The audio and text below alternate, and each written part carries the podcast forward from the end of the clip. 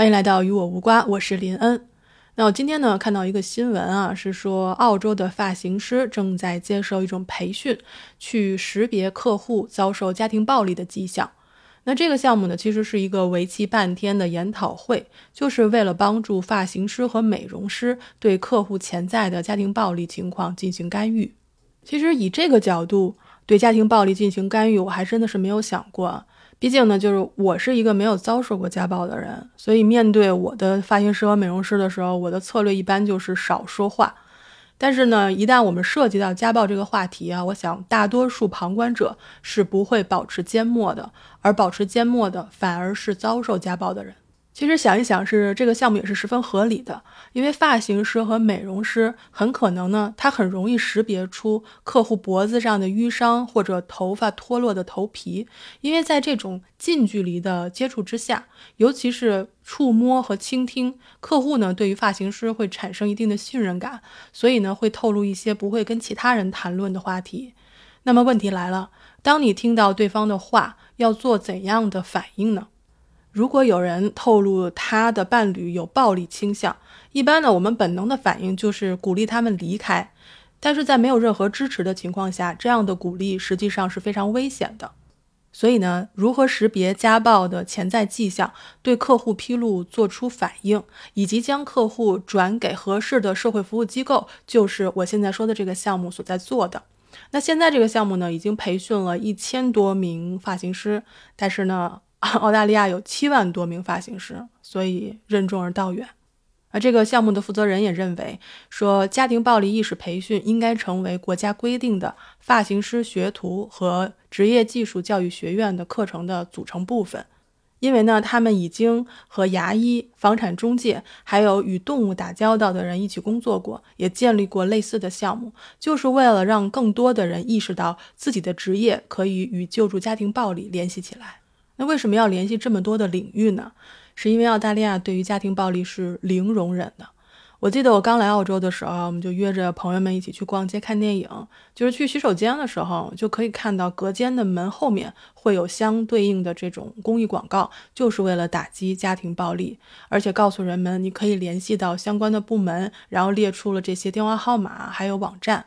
澳大利亚统计局在二零一六年的个人安全调查中显示，啊，说二百二十万澳大利亚人曾经经历过伴侣的身体或性暴力，三百六十万澳大利亚人经历过伴侣的情感虐待。自十五岁以后，约有二百二十万澳大利亚人经历过性暴力。更有数据和报道表明，在澳大利亚，平均每周有一名妇女死于家庭暴力。以澳大利亚的维多利亚州为例。那家庭暴力对该州五分之一的女性的一生都造成直接的影响，也是造成十五到四十四岁女性发生可预防的死亡、产生残疾及疾病的主要原因。那我相信有人会问啊，说男性会不会遭受家庭暴力？会的，不用质疑这一点。那虽然呢，澳大利亚的暴力案件中百分之九十五的施暴者是男性，但是男性和女性都会遭受到家庭暴力和暴力事件。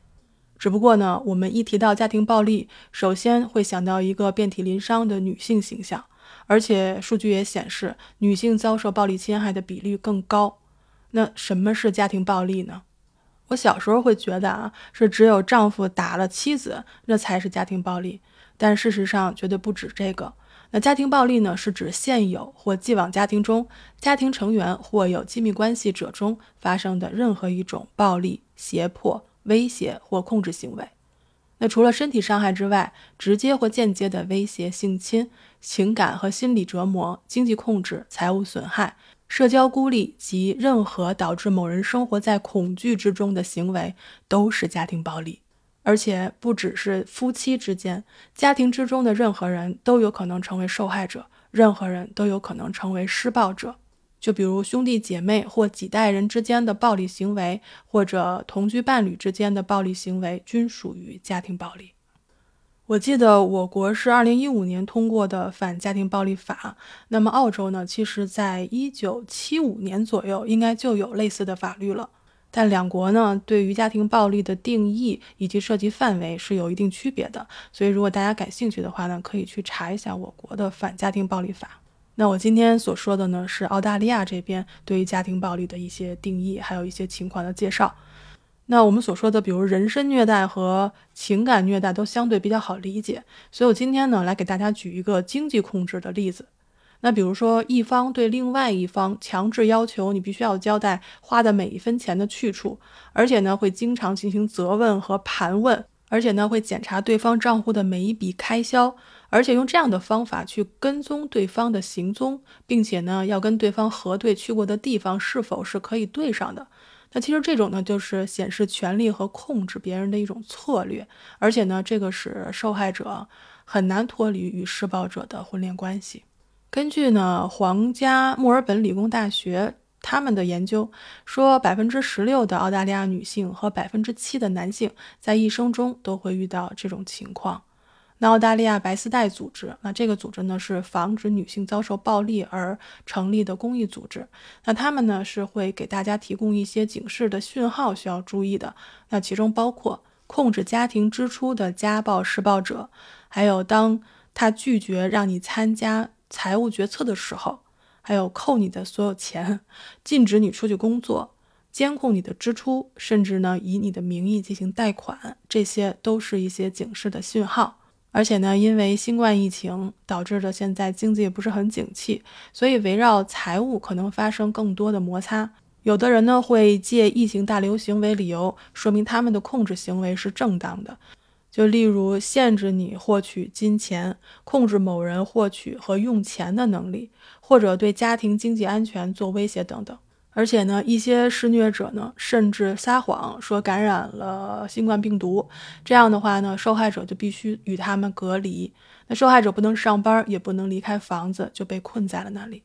而且呢，现在因为疫情，越来越多的人呢在家里工作，这就给施虐者制造了一个机会，阻挠受害者工作。他们可能拒绝给受害者提供工作空间，并贬低其工作。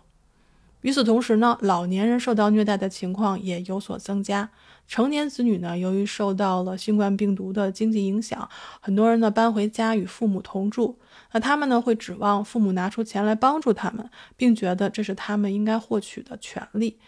由于疫情封锁或者比平时更多的待在家里，这样呢也使某些人很难得到帮助。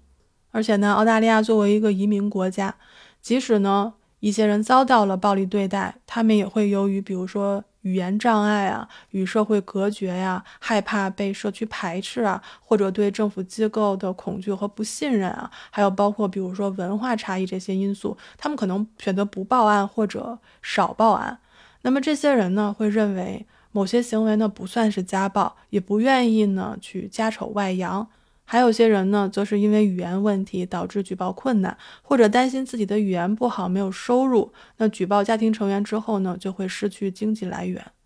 所以呢，这边呢警方呢推出了多语种的反家暴视频，目的呢就是鼓励多元文化社区的居民向有关机构举报自己亲历或者目睹的家庭暴力行为。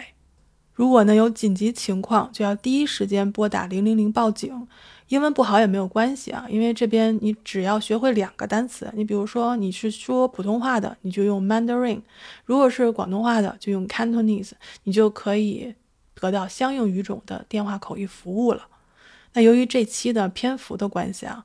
啊，以后呢，我可能会做一系列的专题节目，专门来聊一聊家庭暴力这个话题。就比如说，什么是家庭暴力？那遇到家暴之后要怎么做？那如何帮助逃离虐待的幸存者啊重建生活？以及媒体为何无法报道施暴者的暴力历史？